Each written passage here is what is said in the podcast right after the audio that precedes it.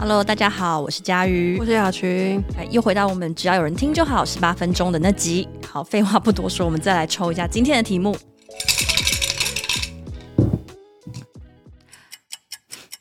不能说的秘密，这不就是 好？这一集就到这边为止了，谢谢，因为不能说，对，没什么好说的。其实我那时候看到有人投稿这一题的时候，我就觉得，哎。就说不能说啦，对啊，就不太确定大家期待听到的是什么，因为是不能说的秘密，还是我们就是说一些别人不能说的秘密，就更符合我们这个频道的，就是这个节目的宗旨，就是有一群人在细细数说别人的事情。对，我之前呃跟师姐有去过那个童话里都是骗人的，嗯嗯。嗯，然后呃我们是互相 feed 嘛，然后所以其实，在他们的节目。应该是在他们节目那边录的。其实中间有一段就聊到说，他们朋友之间有时候会玩的一个小游戏，就大家会轮流说出一些个秘密，就有点像是一个秘密交换大会。嗯，然后他们就问我们说，要不要立刻玩？就是立刻在当时录制的那个节目中，那我就拒绝了，因为就不是秘密啦。我说对啊，我说秘密就是不能讲啊。对，而且因为我小时候大概小学的时候，我之前忘记有没有说过，就我觉得。秘密就是不能告诉别人的事情，这个应该就是秘密的定义吧？也就是这样，对，还是大家对秘密有什么新的解释呢？我觉得是因为以前很多人不是起手式都会说：“哎、欸，告诉你一个秘密哦，你不要跟别人讲哦。”我想起来了，然后上上次我们在看到这个题目的时候，就说还是我们抽到这一题，我们就来讨论周杰伦。我甚至不知道该说什么才好。对，因为秘密这个词，说实在，真的蛮看每一个人对秘密的。呃，就是承受的程度，对，因为像我就是我不太确定，好像以前我忘记有没有被人家讲过，就是我对于我个人愿意分享的事情的深度是到很深的，我好像也是，对，就是我都会觉得那个没有什么不能讲，所以对我来说不算秘密，但是也许很多人就觉得说那个已经算是他不愿意跟一般的人分享，对，对我来说我是那种我愿意跟别人讲的事情，跟不愿意跟别人讲的事情。之间是离得很远的那种人，我百分之八十的事情都愿意跟人讲，甚至是路人，就是有一个阿伯过来，我就会跟他讲的程度。对，对，但是那剩下的二十趴，我是世界上可能一个人我都不愿意跟他讲。我我，我应该也是，对，因为我曾经有一次，好像应该是我以前发生的一些事情，然后我那个时候男朋友就问我说：“哦，所以那时候发生什么事？”然后我就因为我不想跟他讲，然后这件事情我也可能也不愿意再跟任何人讲，我就跟他说：“我跟你没有那么熟。” 你说当时的男朋友吗？对，我就跟他说，哦，我们没有那么熟吧，然后他就傻眼，应该蛮蛮难反应的。对，然后还有，其实我蛮常都会说出一些，他说，哎，你那时候为什么没有讲？然后我就会说，因为那个时候跟你还不熟之类，我就会讲出这一类。但是答案也蛮公平的啊。对，可是那个时候其实我们应该已经是呃，还有就那一次讲出哦，我因为我们那个时候还不熟的时候，其实我们已经是在同居的状态，但是他就说哈。我们那时候已经已经是住在一起了，为什么还不熟？然后我就会想说，可是就是不熟，就是不熟，不能这样判断了。我跟我妈可能也没有很熟啊。对，就是虽然说我曾经有经过她的产道，对，但是我们很亲密，但是可能不熟。这真的是两件事情，对对，就是有时候是你跟一个人物理上的距离，跟一个跟你一个人的心理上的距离，有时候也是不见得完全一样，甚至有时候可能会反过来。嗯，就你反而会更愿意跟一些你物理上离得很远的人讲一些很隐私的事情。我想这个也是对，因为我有时候也会收到一些网友来讯，然后他都会跟我讲一些我觉得、哦、我觉得很沉重的事情。就我有时候我、嗯、我不会觉得说，哎，你怎么会跟我讲这样的内容？但我应该可以理解说，他可能身边已经没有任何一个人他觉得适合去讲这样的内容。嗯。而且其实我蛮乐意或蛮喜欢扮演这样的角色的，就是我是一个，嗯、因为我也是就了解那种有些事情你身边真的没有人可以讲或不适合讲，但是你很需要讲出来啊、呃。也许这个就是秘密的定义。那你如果愿意跟我这个陌生人讲，我其实也有收过这种讯息，就突然蛮突然的，当时就蛮突然的，对，他也不知 怎的，他那个讯息就送过来了。对，但是如果你愿意跟我讲，然后我给你一两句回复，可以给到你一些。帮助就让你吐苦水的话，我也蛮乐意的。嗯，而且我刚刚就想到有一个呃，就也是蛮有名的插画家，就是我每一次都会忘记他真正的故事是什么，因为他应该是出了一本书叫做《悲伤四言会》，但是那应该不是他的名字，他真正的名字应该有一个插画的名字，可能不好意思，我很抱歉，我们事后补在资讯栏好了。佳宇知道我在讲谁吗？就是画画四言会的一个插画家。你是说大城小大城小事人吗？你说的对，嗯，就是他，他会坐在那边听。很多人讲他的故事，然后帮我们画四言会嘛。嗯，然后其实他每一次分享出来的那些人那些人的故事，很多都是非常深层的，比如说很小的时候受到的创伤，或很久以前留下的某一件回忆，然后那些事情就真的很像是。他可能很难再跟身边的朋友突然提起这件事情，嗯，那件事情可能塑造他成为了今天这样的人，可他却可以跟一个陌生的插画家这样子分享，然后得到一幅他自己的四言会。嗯、我觉得这种可能就跟我们刚刚讲的，就有些秘密你可以跟陌生人讲，嗯，但你可能真的没有办法跟身边的人分享，那种感觉蛮像的。因为反而是这样子的一个陌生感，就会造成他们在分享这些秘密的时候，其实心里是比较轻松，而且感觉很安全的。对啊，就因为你，也许你之后跟这个人的人生不会再有任何的交集，所以你也不太呃害怕说这个人会因为这样子的秘密如何去评断你。然后甚至有时候可能，如果你是向对方寻求一些建议的话，你也会觉得这样子的距离感。会让对方在给予你建议的时候，或者是承接你的情绪的时候，他是对方是比较也是比较安全，然后甚至是他可能也可以给出一些比较实用或者是客观的资讯。对我自己来说，我觉得很多人之所以有秘密需要去跟别人讲，就是哎，告诉你一个秘密哦，你不要跟别人讲哦，这种是比较偏向于传递别人的秘密。嗯、那有些时候是在如果这个秘密是。跟你自己有关，对，他对你来说确实是某一种秘密，也许就是你喜欢谁谁谁，还是你讨厌谁谁谁，这种比较简单的。我会觉得这个秘密在那边蠢蠢欲动的原因，是因为你可能想要让别人知道，嗯，就像你喜欢谁谁谁，其实你是很想跟别人分享，也就是说这个秘密在你心中是躁动的。那对于有一些是可能不是那么好的事情，对你来说，其实也是你还没有准备好接受它，对，所以你会需要有一个所谓情绪的出口。那对我来说，我认为是秘密的东西，嗯，是真正想要掩埋起来的东西吗？也不至于到想要隐掩埋或者是隐藏，嗯、但是对我来说，我就是已经接受这件事情、嗯、是作为一个事实的存在，所以我在看向这些，我不愿意再跟其他的人讨论，或者是。我不想跟其他人讨论或者是分享的内容，已经没有分享或扩散的需求了。对，因为我就会觉得说这件事情对我来说没有任何帮助，也没有任何的好处，嗯、也没有坏处，它、就是、不会改变任何事情了。对，它不会改变任何事，嗯、我也不想要改变任何事，就是单纯只是我认知到这件事情。嗯、因为你想要把一个事情跟别人讲，或者秘密跟别人讲，我觉得与其是说你想要去找一个这样的对象，或者是你很关心说你有没有什么样秘密想要跟别人分享，其实都可以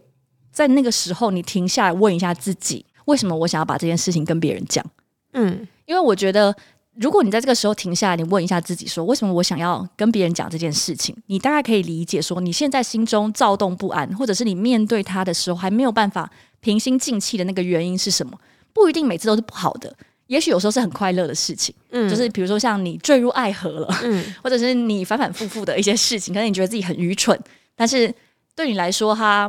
这个当下是你最好能够了解你自己的时候。所以我会觉得你停一下，告诉自己说：“我为什么需要跟别人讲这件事情？”像有时候是你很想要跟别人讲别人的坏话，可是你为什么要跟别人讲别人的坏话呢？其实有时候是你想要别人认同你，你想要有别人。就 back up 你，但是 其实这件事情很难讲，因为你有时候可能就 把这件事情讲出去之后，不见得可以得到你想要的成果，就不一定弄巧成拙。别人可能觉得说还好吧，我觉得他没有这样，对，你就被泼一下冷，你就觉得自己被泼冷水，但其实是你在讲别人坏话。对，对，就是你要先想一下说，其实你想要得到的是什么。然后我觉得，对于承接你那些秘密的或者是情绪出口的人，可能也会比较了解你现在到底期待的是什么。然后我其实老实说。我并没有特别排斥成为人家的树洞，可是我有一点警醒，就是对于成为树洞这件事情，警醒是什么意思？我之前在听一百 passion 的时候，里面讲到他们那一集在讨论八婆，然后他们在说有一些八婆呢，他们没有意识到自己成为八婆，就是很多人发生什么事情都会来跟他讲。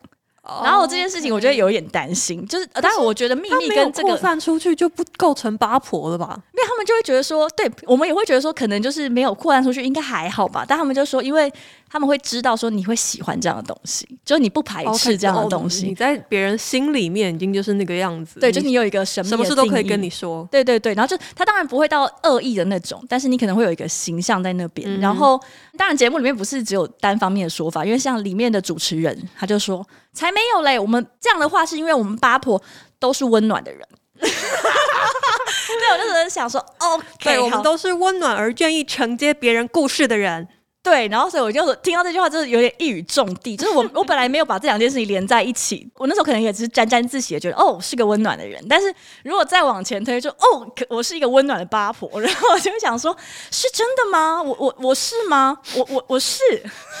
我可能是啊，但是我有我有这几年有比较在警醒自己，因为我年轻的时候是真的会觉得，哇，听到什么事情都会觉得很兴奋，想跟别人讲。那现在可能就是因为也没什么朋友，所以就没有那么有需要跟大家讲，就上节目讲，然后之后就会发生一些。憾事，就是没有什么可能不是没有什么朋友不想跟大家分享，就直接录 podcast。对啊，就是直接讲给就是上千人听。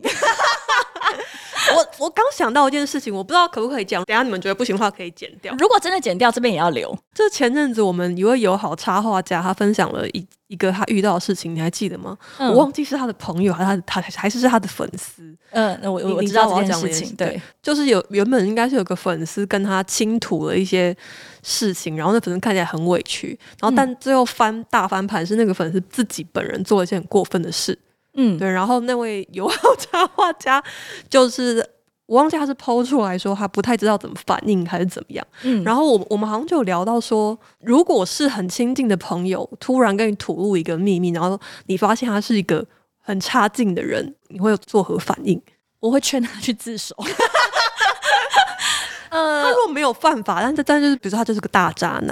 然后比如说他突然跟你说，其实我以前曾经害五个女生堕胎过。嗯。对这件事情，我一直没有跟任何人说，但我今天突然很想跟你说，我就会问他说：“那现在就是你有感受到这个 痛苦的余韵吗？那你有没有想过，就之后我们也许不要再做这件事情就好了？”惩罚你，对，就可能会去我。通常遇到这种事情，我的标准的 SOP 就是叫他停下来，好好感受一下情绪，然后为什么会有这份情绪，跟如果你之后不想要再感受到同样的心情，我们可以怎么样去改变它。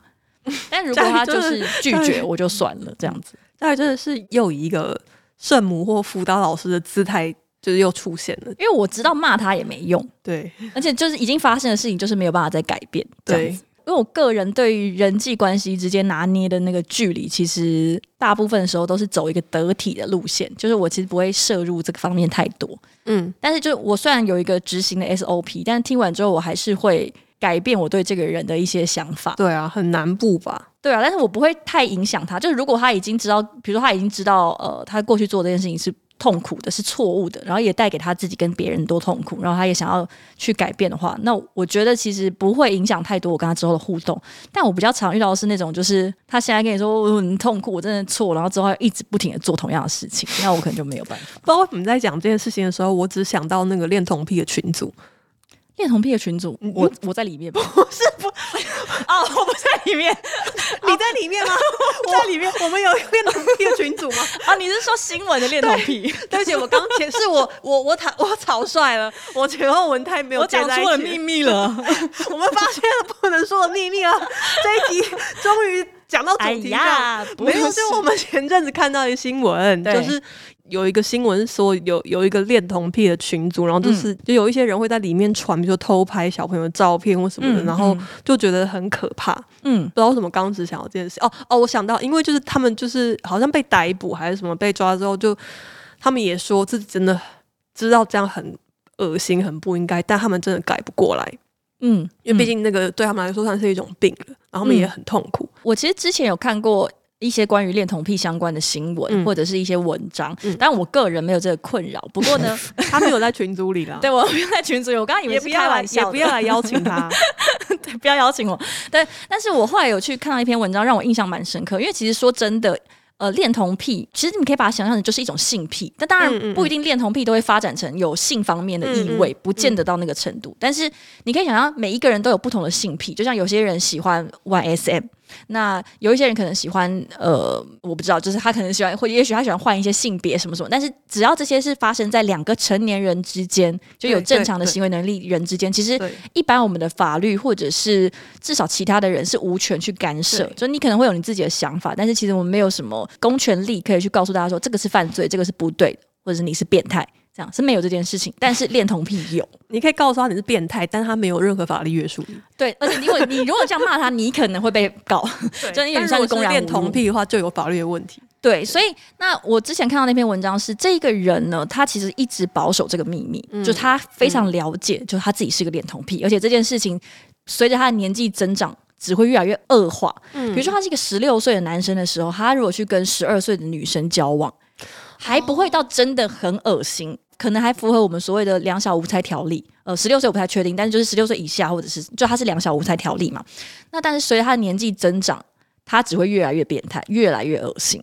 但是这件事情对他来说，他是没有办法改变，他就是喜欢小孩。对，就是小女生，或者是喜欢小男生，嗯，他也觉得自己很恶心，嗯，甚至他去看医生，就他也因为这件事情很困扰，去求诊，嗯，但他求助了很多个，不管是心理咨商师或者是医师，嗯，他说他遇到大部分的很多人都是一开始就把他轰出去了，哦，是哦，嗯，他是他是有写到说他就被轰出去，就是被直接说很恶心这种，或者是怀疑他有一些问题这样子。他不是在台湾，他是在国外的一个案例。他就说他是有遇到很多不愉快的经验的，嗯，然后包含像是他跟自己的家人坦诚，他们家人也没办法接受，也非常危险。可是他从来没有犯罪，嗯，就他就仅限于可能就是收藏一些幼童的照片，或者是会在路上很兴奋。但是他说他一方面他很兴奋，可是他又必须要压抑自己的快乐，就是他可能很想跟他讲话，可是他知道自己跟他讲话的那个分际，他必须要好好的维持住。然后他觉得他的人生很。绝望，因为